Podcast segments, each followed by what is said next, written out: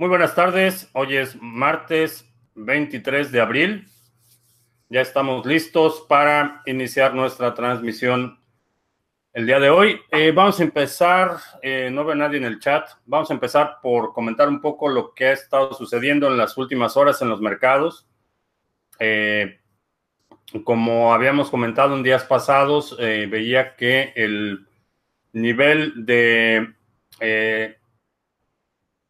de soporte eh, para el precio de Bitcoin se veía bastante sólido. Eh, hemos visto acumulación, bastante estabilidad en cuanto a los mercados. Eh, el precio bastante robusto, rompió ayer la barrera de los 5.600 dólares, ahorita estaba un poquito arriba de 5.600. creo que vamos a ver en los próximos días bastante actividad. Eh, sigo creyendo que, quienes eh, auguraban que el precio se iba a desplomar otra vez hacia el nivel de 3.000 o inclusive algunas, eh, algunos escenarios peores en el corto plazo, creo que están equivocados. creo que estamos viendo un periodo de acumulación bastante sólido y espero que este, este crecimiento en el precio, este incremento en el precio eh, se mantenga eh, por un par de días. Eh, saludos a Alberto en Valencia, Jorge Araujo. Crypto Shifter, métele que son pasteles. supongo que sí. Itziar en Cuernavaca a Splinter en San Diego, Carabobo, Venezuela. Jorge en Holanda. Daniel de los Santos en Suiza. Kenia en República Dominicana. Diego en Argentina. Lucho BTC en Argentina. Gabriel en Argentina. Eh, por cierto, estaba leyendo los datos de inflación para Argentina bastante preocupante. Eh, primer like, se viene un gran short eh, en los mercados financieros, sí.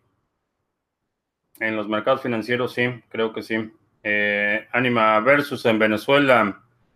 ¿Cuándo saldrá el stake de Cardano? Todavía no sabemos, no tenemos fecha para la liberación de este software, pero puede ser en cualquier momento. Así es que eh, por lo que a mí respecta, yo ya estoy preparado, ya he estado acumulando eh, Cardano desde hace tiempo. Vamos a ver si liberan, sobre todo la parte del pool de minería, de staking, que es algo que habíamos comentado aquí en el canal. Eh, tengo la intención de operar un, pool de staking en Cardano. En cuanto tengamos datos más precisos, los, lo comentaré. ¿Por qué hay shitcoins que tienen precio superior a las 10 primeras y con pocos circulantes tendrán algún impacto o solo proyectos olvidados? Eh, mm, es difícil generalizar. Eh, hay algunos proyectos que tienen precios eh, unitarios muy, muy por encima de algunas otras monedas y sin embargo no están ni siquiera en las primeras 100. el precio unitario no eh, no es indicativo del fracaso o del éxito de un proyecto. Eh, tenemos proyectos, eh, monedas que valen, por ejemplo, 4 o 5 dólares, que en mi opinión tienen mucho potencial en el futuro. Hay otras que valen centavos en este momento y que también tienen ah, potencial en el futuro.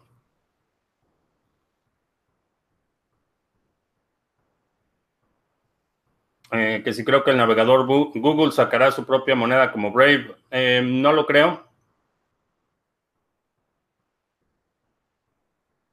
Eh, Itzcoatl dice, buen recordatorio, eh, van a empezar a resurgir las estafas. De hecho, ya he visto por ahí un par de estafadores que están regresando al sector. Así es que cuando el mercado sube es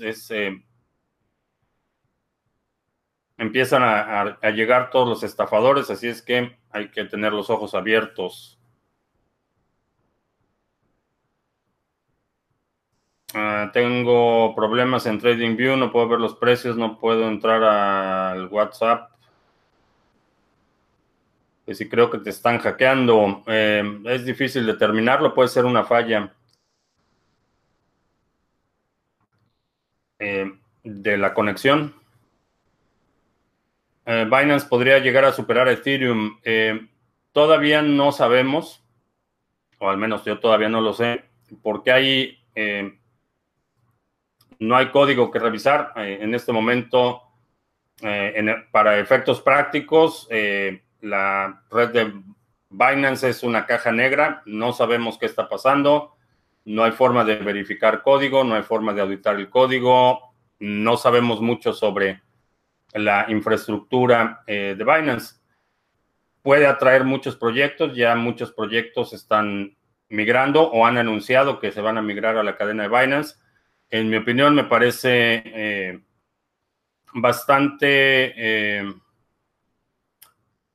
bastante arriesgado apostarle a un proyecto del que se conoce tampoco. Es, es bastante oscuro el proyecto en este momento. No, lo único que liberaron para implementación de aplicaciones y de, y de carteras son eh, SDKs, que son suites para desarrolladores.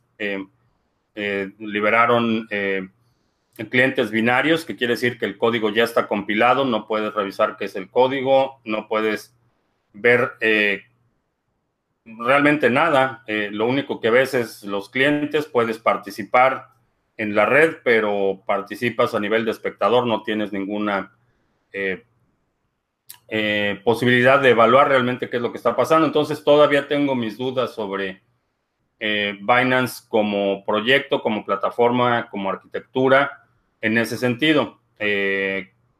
¿Puede funcionar? Pues sí, definitivamente puede funcionar pero no sé hasta qué grado va a estar realmente eh, descentralizado o va a estar totalmente controlado por Binance como está en este momento.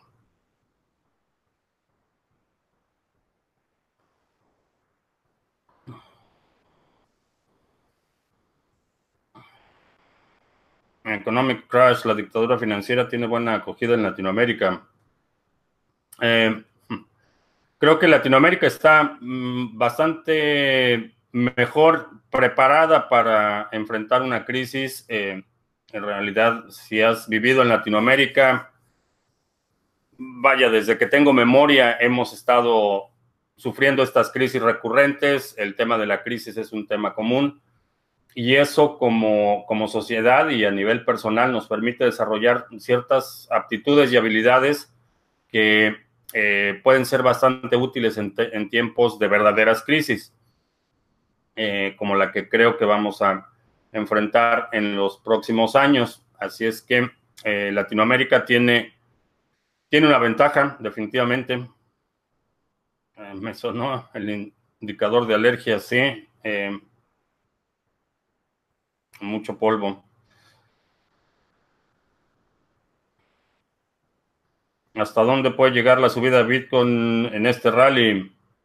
Mm, todavía no sé si podemos considerar esta subida como un rally al estilo Bitcoin. Definitivamente es una subida significativa, pero no es un, rally al, estilo Bitcoin. Eh, ¿Hasta dónde puede llegar? La verdad es que nadie sabe. Nadie tiene una idea exacta del potencial de Bitcoin. Eh, hemos visto desde eh, proyecciones bastante conservadoras, que es llegar a 10 mil dólares, eh, menos conservadoras, que es en mi opinión que vamos a ver un nuevo máximo histórico y hay predicciones astronómicas que ven a Bitcoin en niveles de 100, 250 mil dólares por Bitcoin. La realidad es que todos estamos especulando, algunos con mejor información que otros, algunos con mejores habilidades de análisis que otros, pero la realidad es que nadie sabe hasta dónde puede llegar.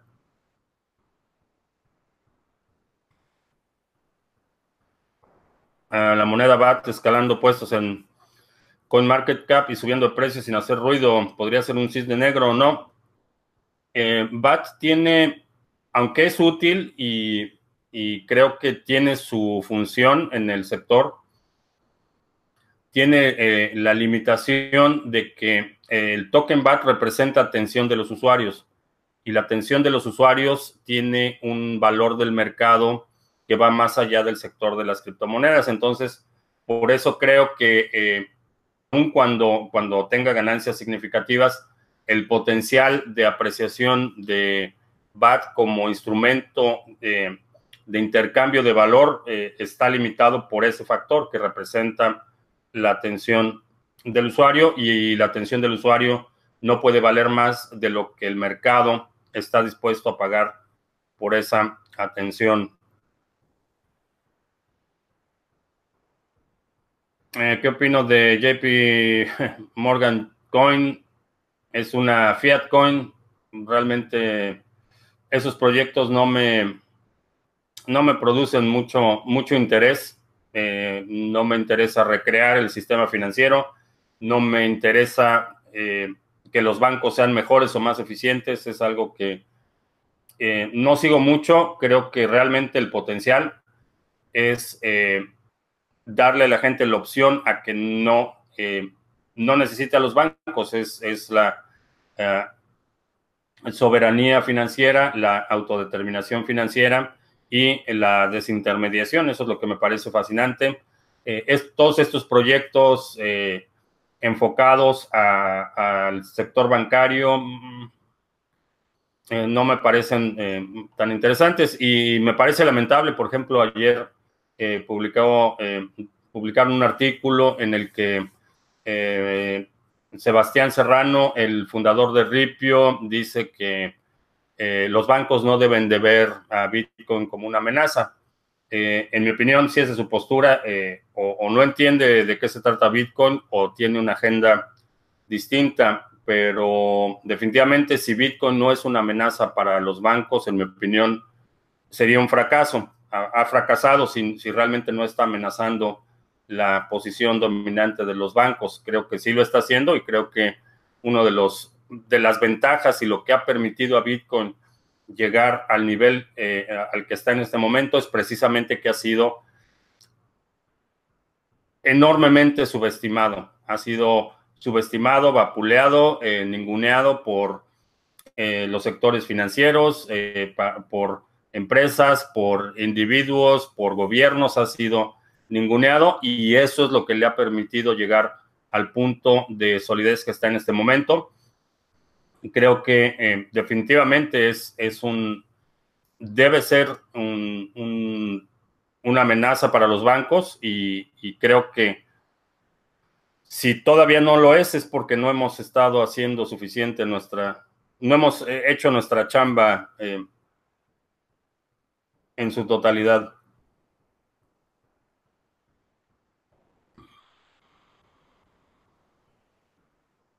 ¿Qué pasará con Ethereum si poco a poco todos como BNB, Tron y IO se van marchando de la cadena? Eh, pasará a la historia como un buen experimento fallido. Eh, seguramente la cadena se va a mantener. Dudo mucho que Ethereum como tal desaparezca. Eh, va a haber gente que siga manteniendo el código, va a haber actualizaciones, pero va a pasar como algunos otros proyectos que en su momento han sido eh, bastante sólidos y, ahora ah, se convierten en proyectos marginales. Creo que eso es lo que, lo que pasaría si más proyectos siguen dejando la ah, plataforma y estas nuevas plataformas eh, vayan atrayendo eh, nuevos desarrollos. Eso es lo más importante. Más que los proyectos existentes, eh, la facilidad para que estas otras cadenas o plataformas de contratos inteligentes atraigan talento, atraigan desarrolladores y atraigan nuevos proyectos. Ahí es donde creo que va a estar el factor determinante de quién va a ganar la carrera en el sector de contratos inteligentes, no tanto los contratos existentes, porque esta primera generación de aplicaciones, de contratos, eh, ha sido bastante accidentada en su desarrollo. quienes lleguen para la siguiente oleada van a llegar con una eh, con un, un, camino un poco más, eh, más aplanado, un poco más fácil. Van a facilitar el desarrollo por la experiencia que se ha tenido con todos estos otros proyectos. Creo que ahí es donde va a estar el factor determinante de quién va a ganar la carrera.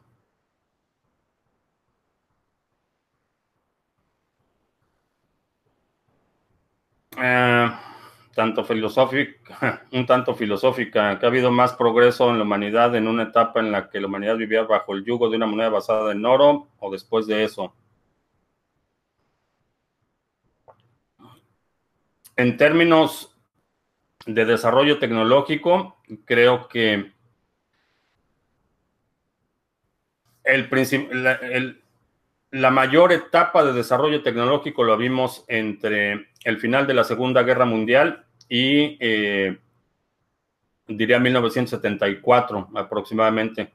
En ese periodo es cuando se desarrolló la mayor parte de la tecnología que utilizamos actualmente, eh, satélites eh, en términos de comunicaciones, DARPA el, desarrolló el, el, primer prototipo de Internet, se desarrolló en, en, ese periodo.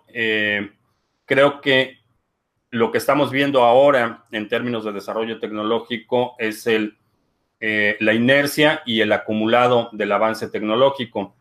En muchos sentidos no está eh, ligado de forma inmediata. Los efectos del desarrollo tecnológico que estamos viendo hoy no son el resultado de la inversión actual, no es un proceso en el corto plazo.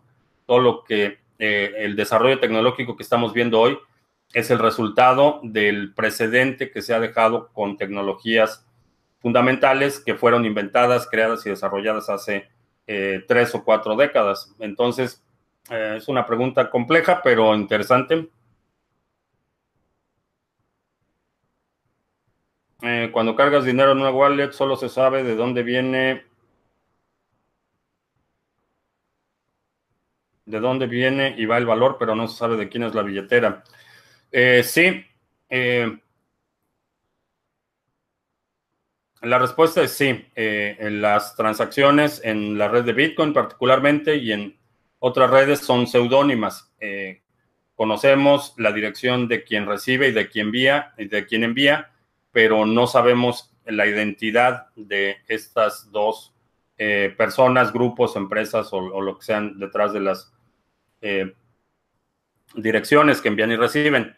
Eh, lo complicado viene cuando empiezas a mapear eh, la actividad de direcciones específicas, cuando empiezas a analizar eh, todos los envíos que ha hecho esta dirección, después las consultas asociadas a esta dirección, por ejemplo, si buscas en un explorador de la cadena de bloques, buscas esa dirección, aparece como un, como un, un tick, una señal que se va agregando a un mapeo de toda la actividad de una eh, dirección y eso permite eh, con un alto grado de certidumbre determinar quién está en control de esa dirección. Eh, por eso, en mi opinión, es importante separar la actividad de criptomonedas con otras actividades personales y profesionales.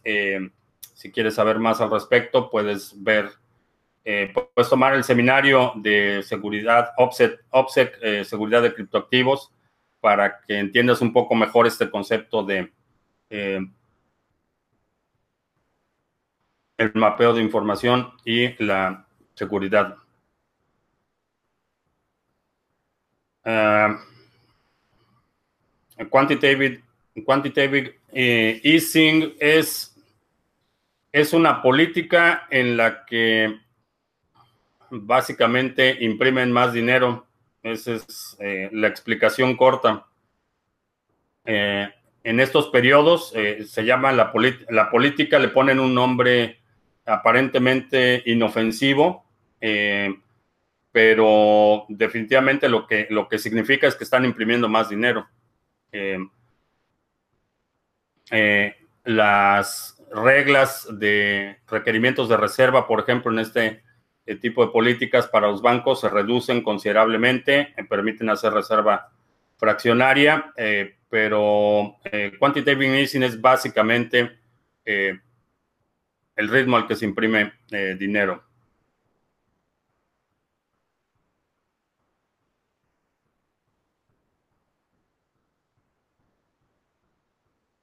Eh, en el video anterior hablé sobre el plan de acción al momento de retirar el dinero de forma rápida. ¿Qué recomiendo si no tienes cuenta en dólares? Eh, no necesitas una cuenta en dólares, necesitas eh, tener una rampa de entrada o salida a, la moneda en la que quieras entrar o salir. no tienen que ser dólares, puede ser tu moneda local, puede ser compras en oro, por ejemplo. Hay algunas eh, distribuidores, eh, casas de moneda que aceptan pagos en Bitcoin. A lo mejor esa puede ser tu rampa de salida, eh, cambiar tu Bitcoin por oro, por plata, por cobre, qué sé yo. cualquier cosa que vayas a hacer, si tienes pensado cambiar parte de tus activos de criptoactivos o todos tus criptoactivos a otro instrumento, necesitas saber exactamente cómo lo vas a hacer. Puede ser dólares, o puede ser eh, bienes raíces, a lo mejor tienes ya eh, vista una propiedad eh, que te interesa, puedes empezar a preparar el camino para que llegado el momento puedas hacer una oferta al, dueño de la propiedad, si es el caso, o, al, o a la gente con el que estás trabajando le puedes decir, estoy buscando una propiedad con estas características y voy a pagar en Bitcoin. Eso es lo que tienes que planear. Eh, no tiene que ser en dólares necesariamente.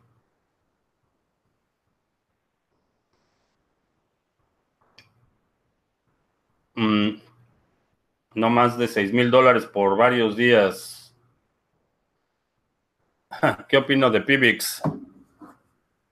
Eh, opino que tiene que tiene muy, muy bonitas este, libretas.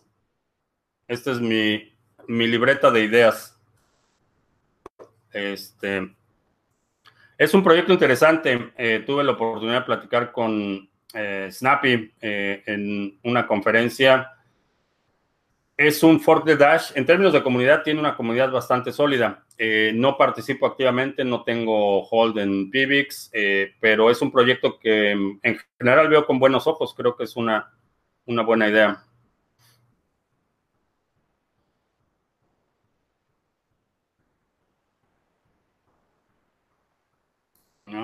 estoy súper retrasado con las preguntas.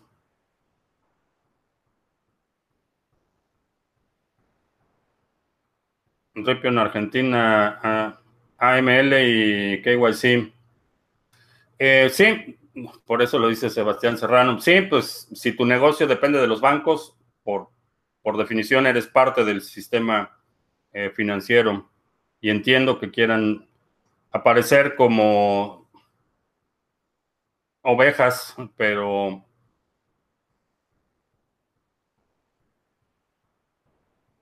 las religiones matan. Eh, eh, la gente es la que mata, no son las religiones. La religión simplemente proporciona la excusa para hacer atrocidades. Dice eh, uno de los comentaristas, periodistas, escritores, diría, más, más controvertidos en, los últimos años, dice que eh, eh, Christopher Hitchens es, de quien estoy hablando. Eh, lo que dice es que para que una persona, una buena persona haga una buena acción, no se necesita mucho. Para que una persona, una buena persona haga una mala acción, se necesita religión. Y en muchos sentidos lo estamos viendo, no es un fenómeno nuevo, es un fenómeno eh, que tiene eh, pues prácticamente una historia desde el inicio de las sociedades organizadas. Eh, es una excusa para dominar a otros y a veces ese dominio se consigue mediante el uso de la violencia extrema.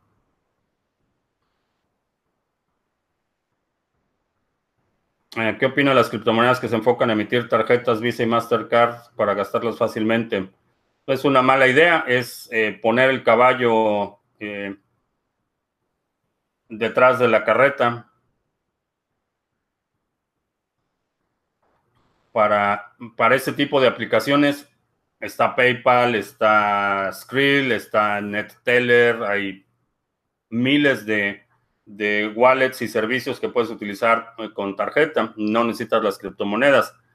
Eh, para mí lo interesante de las criptomonedas y el propósito es la resistencia a censura, la participación voluntaria no permisionada, la desintermediación y al, y al utilizar Bitcoin con una conectado una tarjeta de débito como la que está ofreciendo eh, Coinbase, por ejemplo, lo único que estás haciendo es haces todo bien en, tener Bitcoin, en administrar tu Bitcoin, en eh, estar en el sector correcto y al final le entregas el control a Visa y Mastercard y en mi opinión eh, no tiene ningún sentido. Creo que hay, podría ser útil para algunas personas definitivamente, pero en términos generales me parece eh, ponerle freno, freno a, un Ferrari.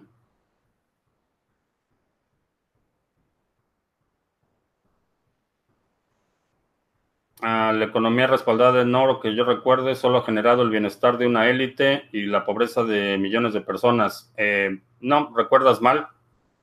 Ese es el resultado del eh, sistema eh,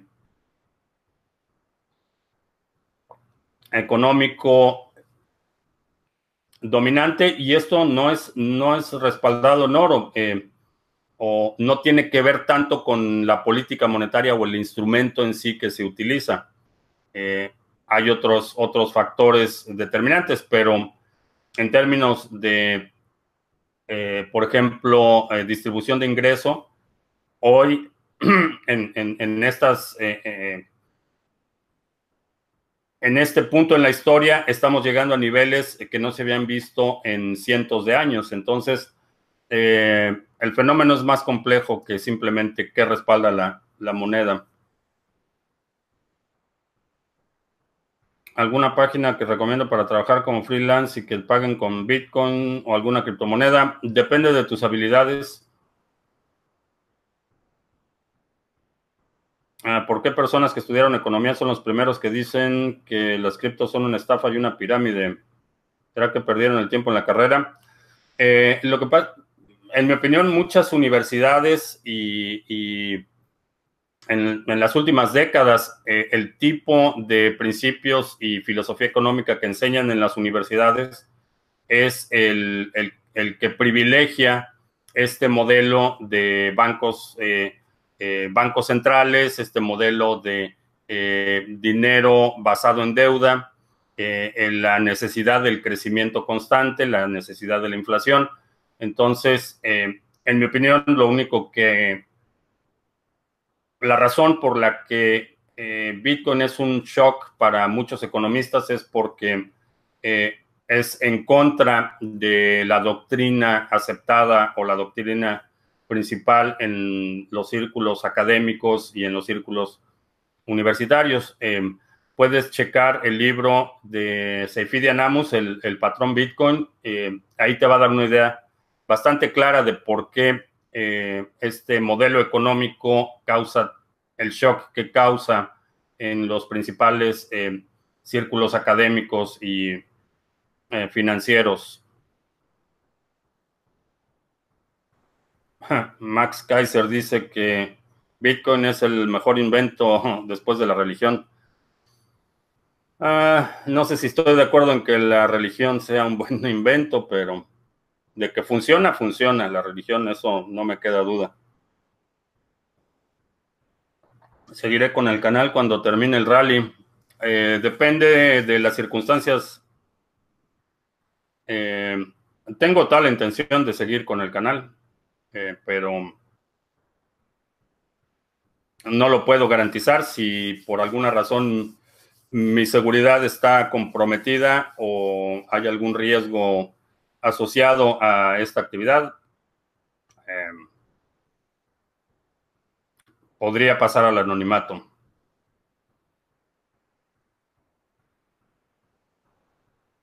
Ah, conozco a Moon y Loli pasarelas para comprar en Amazon. Se quedan con los datos de la tarjeta de crédito. Eh, Loli no, Moon no la conozco, pero Loli no se queda con los datos de la tarjeta de crédito. Eh, y no te sirve para Amazon en este momento. Sirve para muchos otros eh, sitios.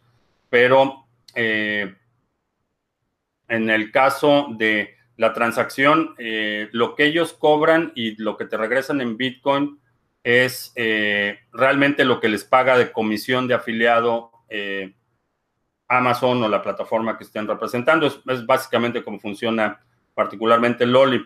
Entonces, compras, por ejemplo, en, en, Walmart, compras cualquier cosa y procesas la transacción normal con Walmart eh, Walmart le va a acreditar a Loli la comisión de afiliado y esa comisión de afiliado la comparte contigo en Bitcoin. Es básicamente cómo funciona, eh, pero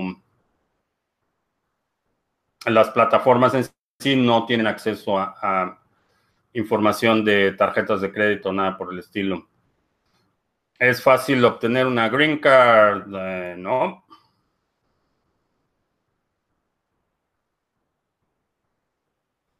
Desde que derrogaron la ley Glass-Steagall en 1999, el Standard Poor's 500 y Nasdaq no han parado de subir en consecuencia de permitir a los bancos invertir en la bolsa. Eh, sí, la tendencia en general ha sido al alza y esa, la derogación del Glass-Steagall fue, en mi opinión, lo que produjo eh, las muchas crisis subsecuentes porque ahora el banco eh, puede utilizar los depósitos para actividades especulativas. Hasta antes eh, de 1999, los bancos tenían que separar totalmente su operación, lo que era en la banca que le llaman de primer piso, servicios bancarios tradicionales, con la banca de inversión. tenían que ser unidades eh, no solo separadas desde el punto de vista organizacional o logístico, pero también desde el punto de vista financiero.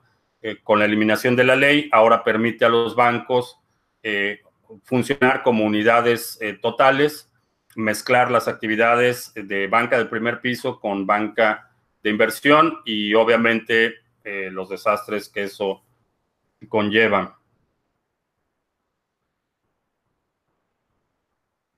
Ah, Max Kaiser también dijo que compremos Ripple pues me va a castigar Dios. Sería interesante que se apersone.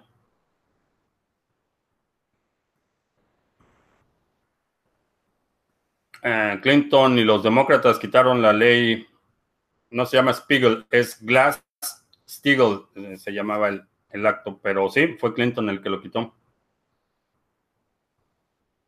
Eh, tengo, mi pasaporte para 10 años, voy a regresar a Venezuela del Norte.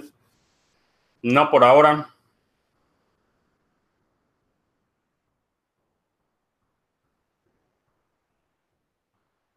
Eh, ¿Existirá algún país que maneje solo criptomonedas como moneda principal? Eh, no creo que lo haga de forma voluntaria. creo que ah, va a haber países que creen su propia criptomoneda. Eso ya ha sucedido, va a seguir sucediendo pero que utilicen, por ejemplo, Bitcoin o una eh, moneda descentralizada, creo que solo lo van a eh, hacer por necesidad, no por, eh, no por gusto o no de forma voluntaria totalmente.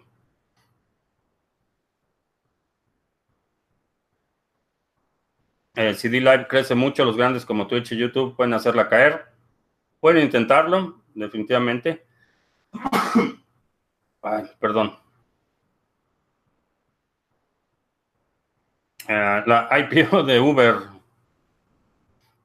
No sé, no sé a quién se le ocurriría invertir en eso.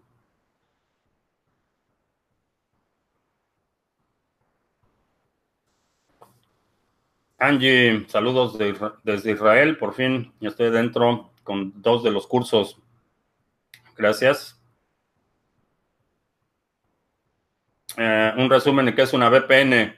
Una VPN es una... Eh, las siglas significan Virtual Private Network y lo que significa es que todo tu tráfico eh, se conecta a un servidor en especial y ese servidor entonces reenruta toda tu actividad. Entonces, ese, ese tramo de conexión es lo único que puede ver tu proveedor de Internet lo que sucede después de esa conexión ya tu proveedor de Internet no lo puede ver. Entonces, es una aplicación o una configuración que haces en tu computadora, en tu enrutador. Eh, lo configuras para que se conecte específicamente a tu proveedor de VPN. Entonces, eh, si haces una solicitud para YouTube, lo único que va a ver tu proveedor de Internet es que esa solicitud viaja de tu computadora a tu proveedor de VPN, pero todo el histórico de la actividad posterior a esa conexión ya tu proveedor de Internet no lo puede ver. Entonces es un servicio que en términos de privacidad es bastante, bastante útil, en términos de seguridad es recomendable utilizarlo eh, para todas aquellas actividades en las que requieras ese nivel de, eh, de seguridad.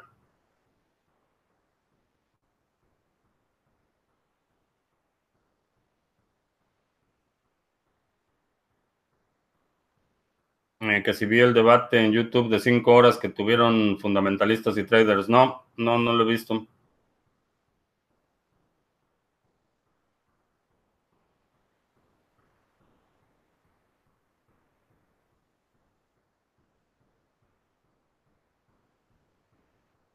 ¿Qué religión eres? ¿Soy judío? No, no soy judío. O no que yo sepa.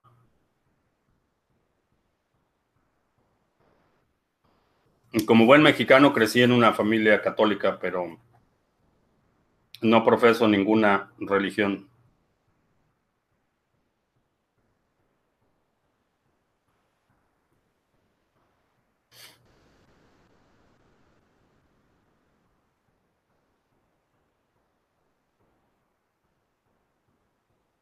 Ah, ¿Por qué no hago más encuestas en YouTube y comparo los resultados con el precio? Somos una de las audiencias más educadas del sector. Sí, eh, de hecho ayer empecé a publicar la encuesta de precio. Eh, si no la viste, la publiqué aquí en YouTube, la publiqué en Twitter. Eh, básicamente para ver exactamente hacia dónde vamos. los anuncios, ¿no? Y ya se nos hizo súper tarde otra vez. te recuerdo que si te gusta lo que hacemos en el canal, eh, lo puedes apoyar descargando y utilizando el navegador Brave, que es un navegador que te ayuda a proteger la privacidad. Tiene integrado un bloqueador de anuncios y trackers para eh, tu actividad de navegación sea más eh, privada. si descargas el navegador y lo usas por 30 días, Brave nos manda ahí un par de bats que después convertimos en satoshis de forma inmediata. En marzo estrenamos este seminario de balanceo de portafolios. Eh, es un seminario que te va a permitir eh, poder hacer un plan de acción para que aproveches al máximo el próximo ciclo alcista. Te va a dar una perspectiva desde el punto de vista de riesgo, eh, la dimensión, las distintas dimensiones de la evaluación de riesgo, la exposición, la liquidez, flujo de efectivo y las guías para hacer un plan personal para que eh, puedas aprovechar al máximo el próximo ciclo alcista. Eh, también para los participantes de este seminario eh, voy a abrir las consultas personales a partir de mayo. estoy viendo nada más las fechas disponibles, pero a partir de mayo vamos a poder hacer consultas personales para tu plan. tenemos ya abierto el exchange de criptomonedas TV en colaboración con CoinSwitch. Es un exchange eh, anónimo de eh, intercambios cripto a cripto con comisiones bastante competitivas. 17 y 18 de agosto voy a estar participando en la conferencia BitBlock Boom donde voy a estar platicando con Tom, Tom Base, Jimmy Song, Sefi Anamus, el autor del patrón Bitcoin, Pierre Rochard y Michael Goldstein del Instituto Satoshi Nakamoto. Si quieres participar en este evento, en la descripción de este video hay un código de descuento. Puedes participar con un, tener un 30% de descuento en tu boleto. Eh, ¿Cuándo voy a participar en el podcast de Maclero? Eh, no recuerdo ahorita la fecha, pero es me parece que a finales de mayo.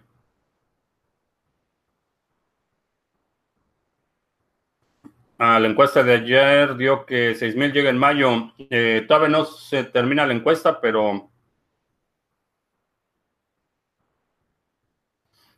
eh, trato de transmitir en T-Live.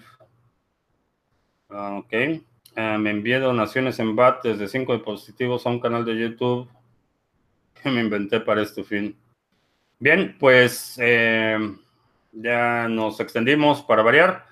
Te agradezco mucho que me hayas acompañado. Te recuerdo que estamos lunes, miércoles y viernes a las 7 de la noche, hora del centro, martes y jueves a las 2 de la tarde. Si no te has suscrito al canal, suscríbete para que recibas notificaciones cuando estemos en vivo y cuando publiquemos nuevos videos. Por mi parte es todo. Gracias. Ya hasta la próxima.